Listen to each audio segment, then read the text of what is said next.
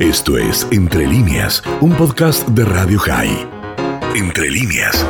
Comunicación con Ah. Eleonora Goffman, Ah, perdón. periodista en Brasil. Eleonora, muy buenas noches. Leandro Datilo y Alan Link la saludan. Hola, Leandro. ¿Qué tal? Un placer escucharla nuevamente. Eh, le quería consultar rápido. Bueno, ayer creo que habló eh, Bolsonaro y, y cambió de idea, ¿no? Cambió un relato que tenía, cambió por otro. Es cierto lo que vos decís, pero la situación está espantosa. Mira, acaban de publicar los últimos datos. 100.000 nuevos casos de contagio. ¿Cuánto, perdón? solo- 100.000 nuevos casos de contagio en un solo día. 100.000 nuevos casos en Brasil en un solo día. La verdad es, es, Sí. Impresionante. Es terrible. La verdad que no, no, no deja de, de crecer eh, estos... Bueno, entonces, evidentemente Bolsonaro se vio obligado a decir, bueno, paremos un poco y cambiemos la estrategia. Eh, me da esa impresión, es obvio, ¿no? Esto. Tarde, obviamente, pero... Eh, sí, ayer estuvo reunido con algunos gobernadores, más el presidente de la Cámara de Diputados y el presidente del Congreso. Y el presidente también de la Corte Suprema. Y algunos ministros, obviamente. Y con ellos acordaron formar un comité para la emergencia, ¿no? Y discutir, bueno, este, qué es lo que está pasando en cada lugar y darse alguna estrategia posible. Ahora, después de estos datos, no sé qué más decir. Otro dato también que te puedo pasar es que eh, el número de casos en algunos, en, en algunos casos, en algunos distritos, eh, por ejemplo, en la capital federal, en Brasilia, creció, el número de casos creció 126% en un día. Terrible. en otros 148%. No, no, mira, todavía no las tengo totalmente ordenadas las cifras, pero pero pero te doy esto porque son son alucinantes, ¿no? Bueno, y que frente a esto, eh, tanto en Río como en San Pablo ya están en un feriado muy prolongado. Lo que hicieron fue sumar varios feriados del año y decretar 10 días de feriado total, ¿no? La gente no puede ir a las playas, está prohibido ir a las playas, o sea, va a haber un control muy estricto de eso. No hay actividades re- recreativas. En Río sí se abren los shoppings, pero nada más, no se abren los comercios callejeros, nada de todo eso. Claro. Y este y no hay actividades recreativas de ningún tipo. Esto es lo que decidieron en tanto Río como en San Pablo, lo cual me parece tardío pero necesario, indispensable para parar el número de casos, no no no da más, como quien dice, ¿no? La verdad que es, es muy preocupante. Sí, la- y lamentablemente eh, de las veces que estuvimos hablando, eh, siempre fue incrementando eh, la cantidad de contagios, la cantidad de fallecidos por COVID. ¿Por qué cree usted que se realizó este cambio tardío ahora y a lo mejor no hace dos semanas, un mes? ¿O antes? Ah, Eh, mira, es muy difícil evaluar por qué no, porque no fue solamente Bolsonaro. Si vos te fijás, a principios de año todos los estados habían relajado totalmente Claro. los controles. Todo funcionaba, viste, perfectamente. Hay, había una razón para que funcionara y es que venía bajando de una manera muy muy acentuada todo lo que era contagios y todo lo que era este muertes. Bajan los contagios, bajan las muertes, eso seguro. Sí. Entonces, ¿qué ocurría? ¿Viste? Esto había bajado mucho hasta diciembre y empieza a repicar la curva, empieza en enero. Eh, y especialmente después del caso este, yo no sé si ustedes se acuerdan de Manaos, donde se generó el famoso virus de Manaos, donde faltó este, una crisis, hubo una crisis muy grande porque faltó oxígeno.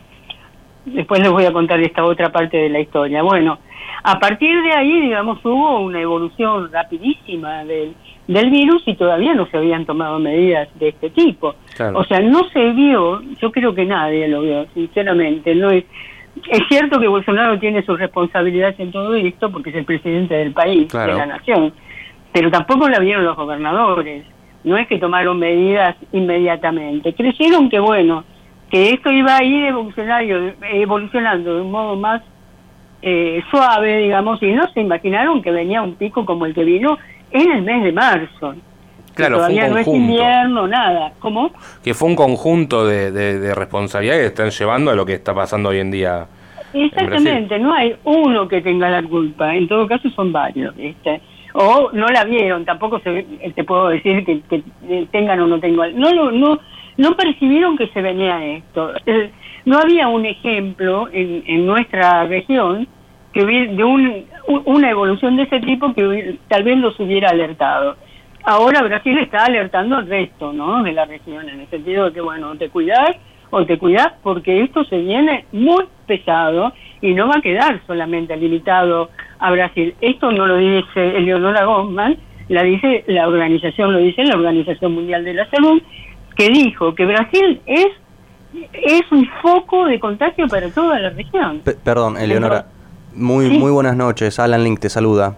Ah, ¿qué tal? ¿Cómo estás? Todo bien, un gusto hablar nuevamente con vos. Acá tengo un dato este, que quizás sea para, para agregar a lo que estás diciendo, más que una pregunta, pero para que entienda la, la sociedad o los oyentes. Eh, Brasil tiene casi 215, 210 millones de habitantes, Argentina tiene 45 millones de habitantes, pero para hacer una cuestión cuantificable, o sea, la Argentina hoy día tiene un ritmo de nuevos contagios de prácticamente casi 1.900 personas por cada 100.000 habitantes y Brasil tiene casi más del doble, tiene 4.700, casi 4.700 nuevos contagiados por cada 100.000 habitantes. O sea, para comprender la gravedad de lo que viene pasando en Brasil en, este sentido, ¿no? Es tremendo. Y otro dato que me pasaron, que me, que me pasaron es que con la campaña de vacunatoria de Argentina, bueno, en Latinoamérica, por ejemplo, el país que terminaría de vacunar a toda su población en 67 días con este ritmo de vacunación sería, por ejemplo, Chile, Argentina en 540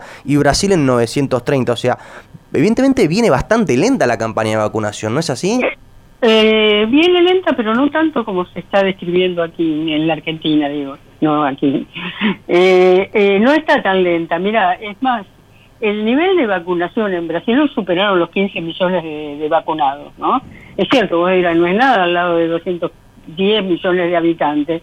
No es nada, pero si vos tomás el porcentaje, digamos, ¿no? Por cada 100 habitantes, resulta que, el, que Brasil está en un, yo creo que está más arriba que la Argentina.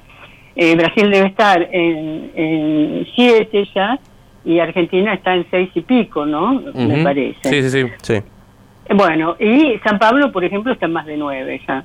San Pablo eh, tiene la misma cantidad de habitantes que Argentina. Y esto es destacable ¿por qué? Porque la gran provisión de vacunas para estas este, para esta inoculación, para esta inmunización, proceden de la fábrica de Brasil, de la gran fábrica de vacunas de Brasil, que es el Instituto Butantan, que es un instituto estatal, claro. que depende del Estado este, de San Pablo, depende, del Estado paulista.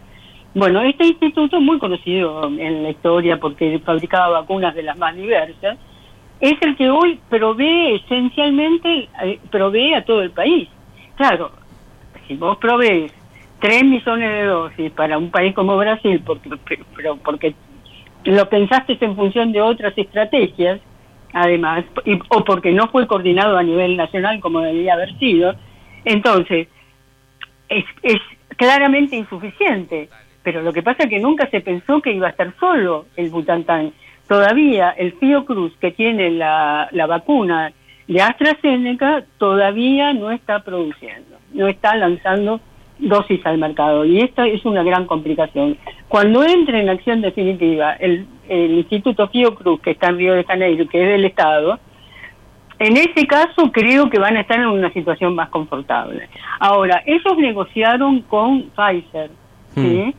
Eh, esto lo, anunciaron hace dos días, o tres días, perdón, y lo que dicen es que eh, el proyecto es, o que el contrato es por el abastecimiento de 100 millones de dosis. El problema es que Pfizer empieza a proveer recién a partir de junio o julio, julio, no junio, con lo cual, digamos, va a ser muy complicado eso, ¿no? Bueno, y después, este, no sé, eh, creo que tienen otros pequeños contratos, pero ya no son tan significativos, ¿no? Eh, Por ejemplo, ellos recibieron de COVAX, que es la de, que es la de la de la Organización Mundial de la, de la Salud, ¿no? Ellos acaban de recibir dosis de, de, la COVAX. Este, pero entonces, bueno, hay que esperar, hay que esperar a ver qué pasa con eso. Esperemos que, toda esta situación, obviamente, en Brasil empiece a solucionarse, porque acá eh, lo que está en juego son la vida de los brasileños y de todas las personas que están allí en, el territorio. Eh, bueno, Eleonora Gosman, periodista en, en, Brasil, muchísimas gracias por esta comunicación eh, con vacunados y más a estas horas, ya la, agarramos tarde hoy. agarraste tarde, pero bueno, no importa. Un abrazo muy grande para ustedes. Muchísimas gracias. Adiós. Esto fue Entre líneas, un podcast de Radio High. Puedes seguir escuchando y compartiendo nuestro contenido en Spotify, nuestro portal radiohigh.com y nuestras redes sociales. Hasta la próxima.